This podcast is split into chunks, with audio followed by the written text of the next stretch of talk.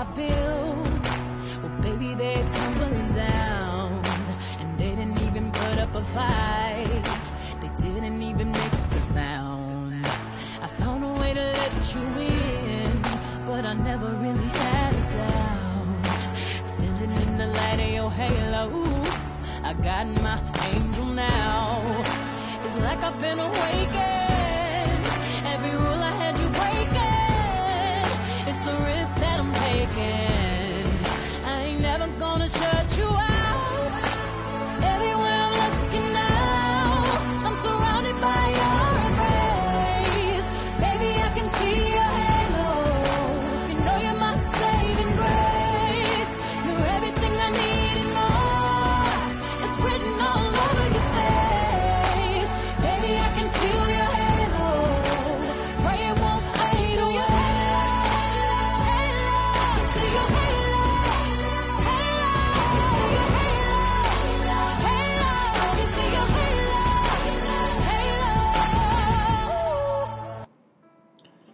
这首歌非常的有力量感，Hello，碧昂斯的，就是他把心里面很多感受都用吼的方式把它表达了出来，这也是我们现代人就是每天在繁杂的生活当中一种无形的呐喊吧。尤其经历了这几个月的种种的不容易，我相信很多人都想找到一种发泄的端口、发泄的出口，我让你内心的各种情绪好好的抒发出来，达到一种人的平衡。人的平衡非常的重要，就像我们前面提到卡夫卡的时候，他在那个时代下是如此忧郁、如此消极的一个人，但是他选择了用笔、用写的方式来表达他心里面的呐喊。提到呐喊，当然也离不开另外一个人物鲁迅。鲁迅和卡夫卡是我两个都读不懂，但是又特别热爱的作家。人就是这样，有时候你读不懂，它有一种神秘感，但这种神秘感，其实我们可以把它理解成一种神奇的力量，一种冥冥当中去吸引我们的精神。卡夫卡和鲁迅都是这样的人吧？有的时候我们在读文学作品的时候，不一定非要把里面的章节和文字理解的很透彻。有时候就是那种似懂非懂的感觉，就让你对这个东西会产生一种说不出来的好奇心，或者吸引你的神奇的伟大的力量。今天呢，还是一个特别啊、值得纪念的时间点。今天是《四国奇遇》的第四十集，我要特别再次感谢一下从第一集一直跟到现在的朋友们，哪怕只有一个人，当然我知道绝对不止一个人。我感谢大家的陪伴，让我从佛罗伦萨到拉布勒斯，到布达佩斯，再到阿姆斯特丹，到了现在的布拉格。我们一起回忆了多少精彩的往事，我旅途上的点点滴滴、精彩故事、有趣的人和那些意外经历，都历历在目。感谢大家的陪伴，让我再一次重温了生命当中这一非常短暂的人生经历，也特别特别感谢大家，就是不厌其烦的听我唠叨，听我啰嗦的，重复着我自己有时候都不知道说的话语。自说自话是每个人都需要的一个功能和很基本的一个表达方式吧。有的时候，自我沟通是与别人分享的一个前提。跟自己对话，会让你把有些事情看得比较透彻。但是任何事情都是两面性的，有句话叫做“难得糊涂”嘛。就像前面说的，越聪明的人呢、烦恼就越多。唉，我到现在还无法去预测这个专辑结束应该是停留在第四十几集，还是五十集，还是更多。但肯定有结束的那一天。唉，今天晚上怎么伤感起来？来，我们把画风转回来。上一次一起回忆一下，到了哪儿呢？到了卡夫卡博物馆。我开始参观里面的各种展品，然后我提到了有一个播放布拉格当时场景的黑白电影。好，我们接着聊。看完这个黑白小电影啊，我就继续沿着黑暗的过道去探访卡夫卡的一生。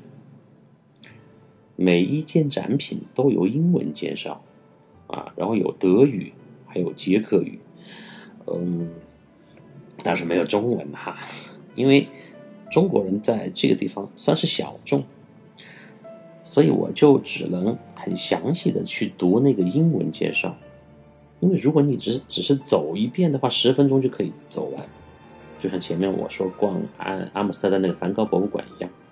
但是如果你真正要停下来去了解这些展品背后的故事，去探访卡夫卡一生的秘密，去了解布拉格当时的历史，那你就必须得每一步停下来，去仔细的去读里面的文字和信息。但是翻译的东西呢，在表达上又转了一道弯。我们又是是中国人嘛，哪怕可能你的英文水平还不错，但是你中国人的话，你是中国人的思维呀。那么你在看英文翻译的时候，它转了一道弯，就造成了相对比较深奥的东西，像卡夫卡的东西，它本来就是比较晦涩难懂的嘛。你要去尽力的去进到他内心去，站在他的角度思考，可能你才会，呃。感官和体验丰富一些，到位一些。所以呢，我在读完英文以后，就是只能去尽力的去品一下里面的一些含义。这时候我就发现了一位同样来自中国的小哥，就拿着手机很仔细的在拍每一段文字介绍。他拍下来以后呢，就打开手机当中的翻译软件，就很耐心的阅读翻译出来的中文。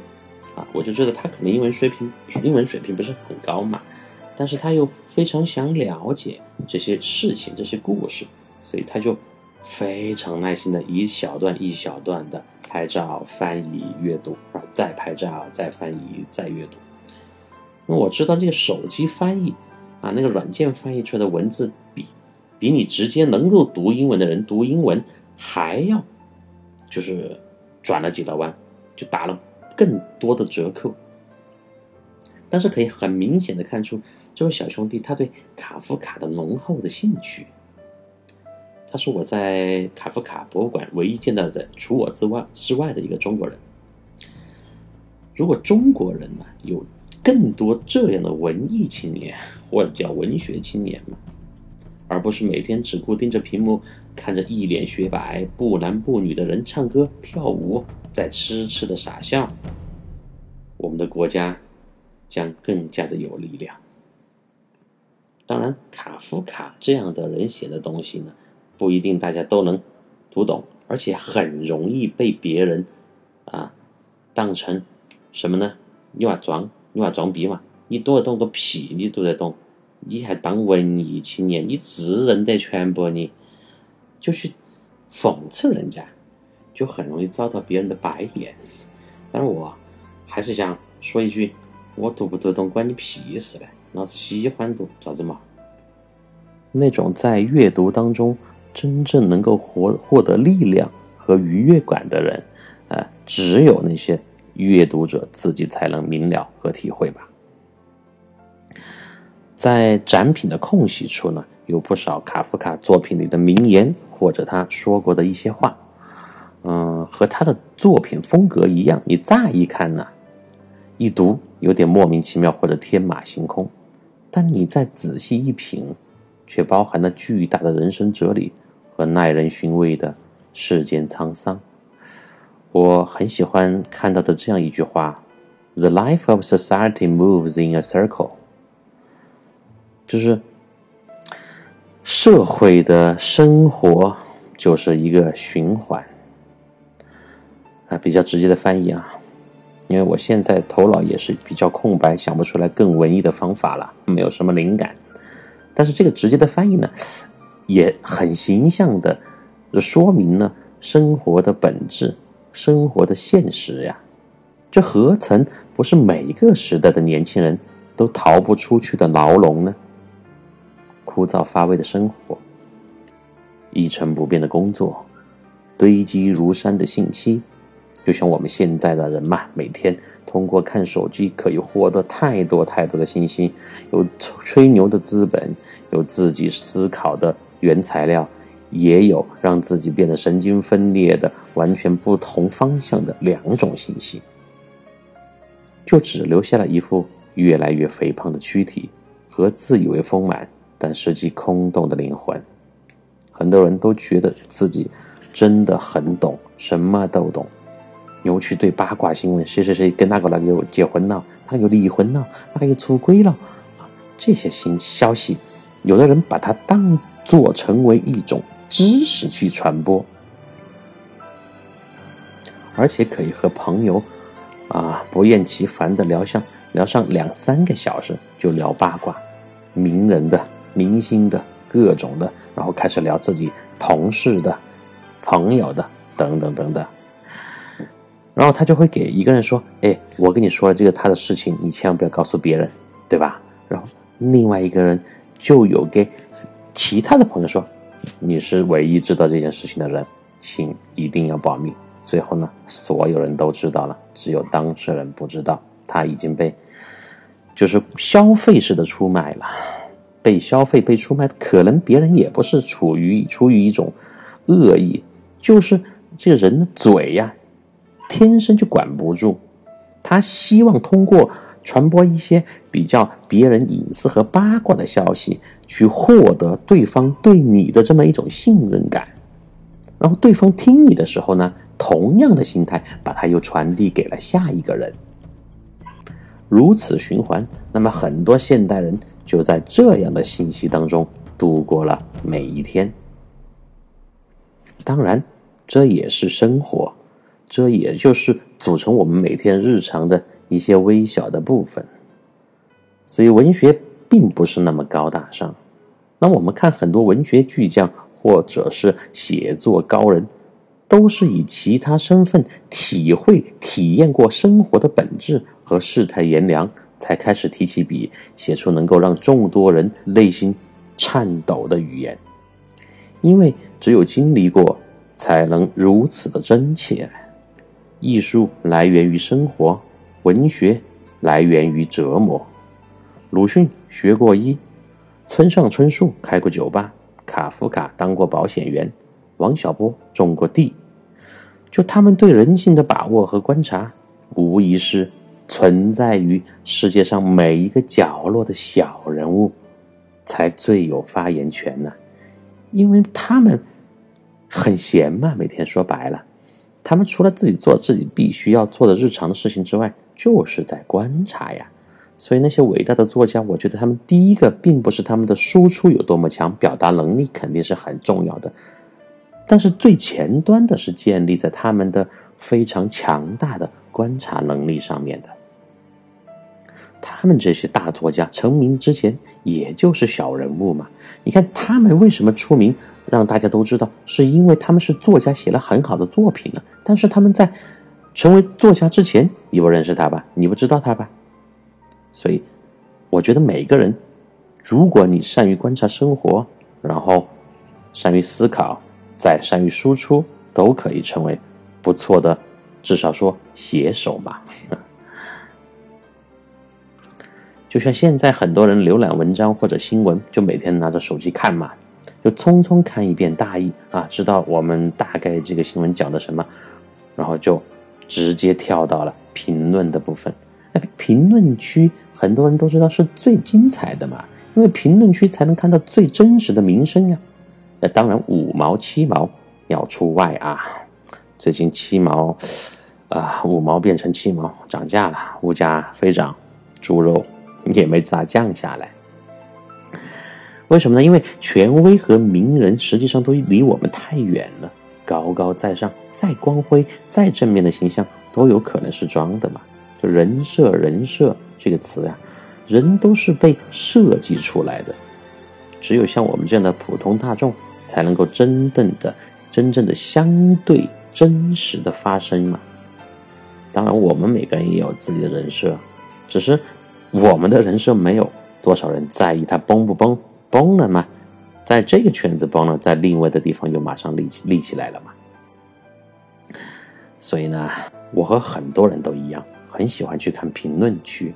在那个评论区呢，你可以找到和你三观一致的同道中人，也可以和一群你觉得的阶级敌人畅快的对骂。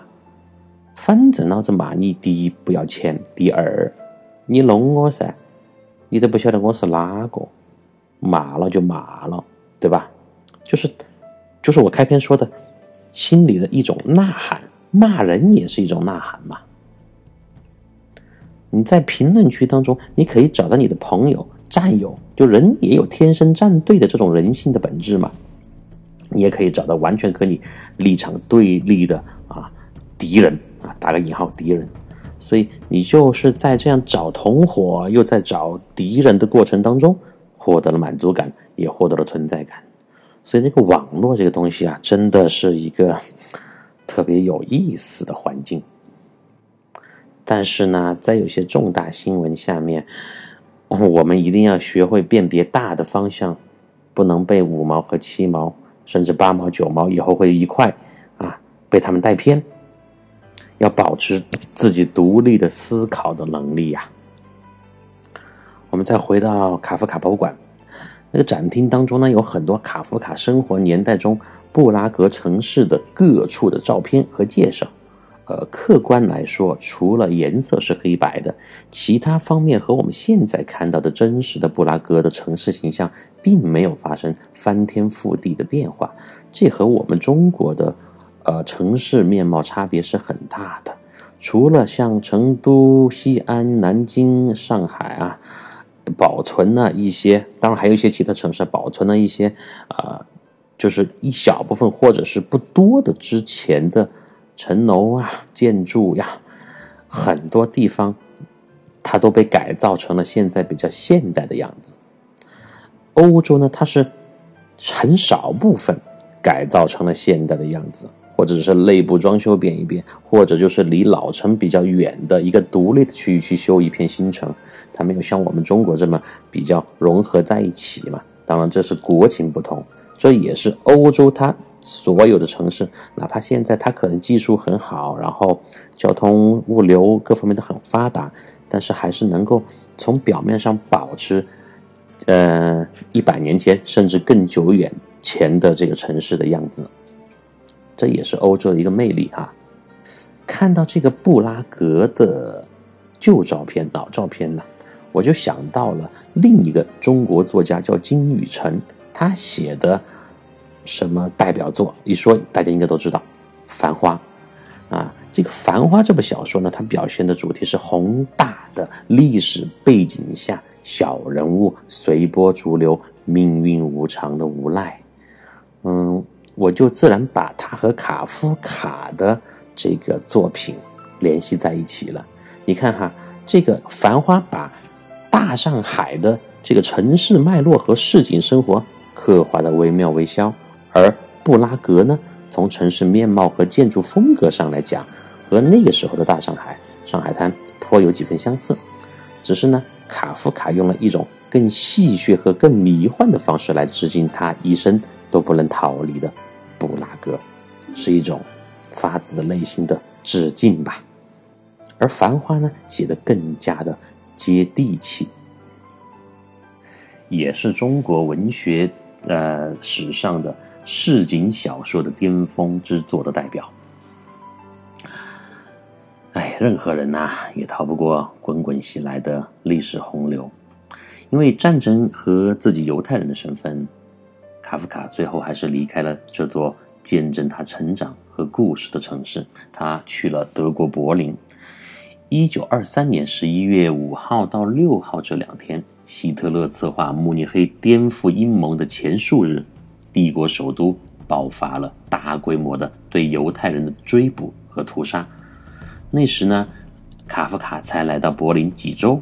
他在给妹妹奥黛尔的信中谈到这个事情的时候说：“当时倘若我我不曾离开那里，今天我就压根儿不存在了。”但是我虽然人已经跑掉了，但我真的就逃脱了吗？就从这个卡夫卡刚才刚才那个描述啊，就能看出来，尽管发生过这一切，尽管他又爱又恨对布拉格，那么布拉格在卡夫卡作品中和他自我的反省当中出现的场合。却比在其他许多作家的作品中都要多得多。其他作家呢，只是或者在地方爱国主义的意义上，或者在观光访问的意义上使用布拉格作为题材而已。哦，提到布拉格，哎，历史有历史，有味道，是古城，有文艺，有浪漫啊。他们把布拉格作为一种写作的背景或者是工具在使用，而。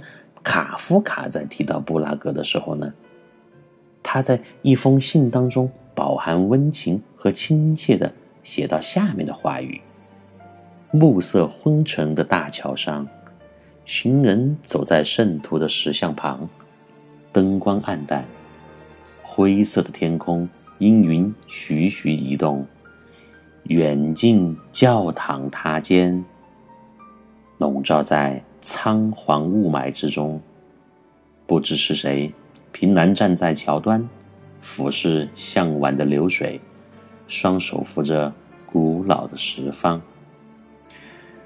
刚刚好像看上去是在写景写人物，但是如果没有对布拉格最深沉的热恋和爱意，他怎么可能写出这样令人陶醉的语句呢？所以。卡夫卡即布拉格，布拉格亦卡夫卡。参观临近结束的时候，二楼的拐角出现了一个小小的放映室，一个同样只有黑白颜色的屏幕上播放着一座城堡的画面。这样的安排让人再次想起了卡夫卡那部奇幻的作品《城堡》，也就是我读了一半的那本书。我后面没有办法再读下去，多种原因吧。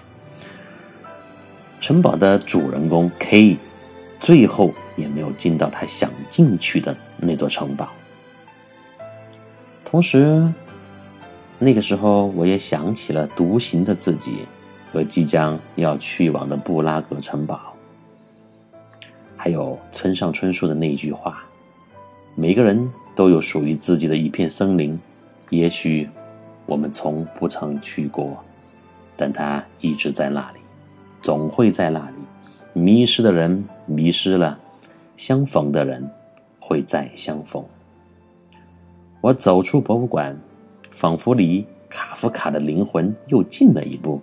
感谢村上君，也觉得这五十多块钱的人民币千值万值呀。这两集大家听下来有什么感觉？是不是已经睡得流口水了呢？我也几乎是全程闭着眼眼睛，啊，讲完这两集的。如果你对卡夫卡感兴趣，可以买他的作品来看一看。如果你去到布拉格，也可以去感受一下卡夫卡的神秘。当然，记得在门口两个撒尿男人那里照一张相哟。好啦，下一次我们继续往前走，然后往上面走，一路上坡。就到城堡区，我们去看辉煌灿烂而又非常迷人的布拉格城堡吧。今天就到这里，拜拜。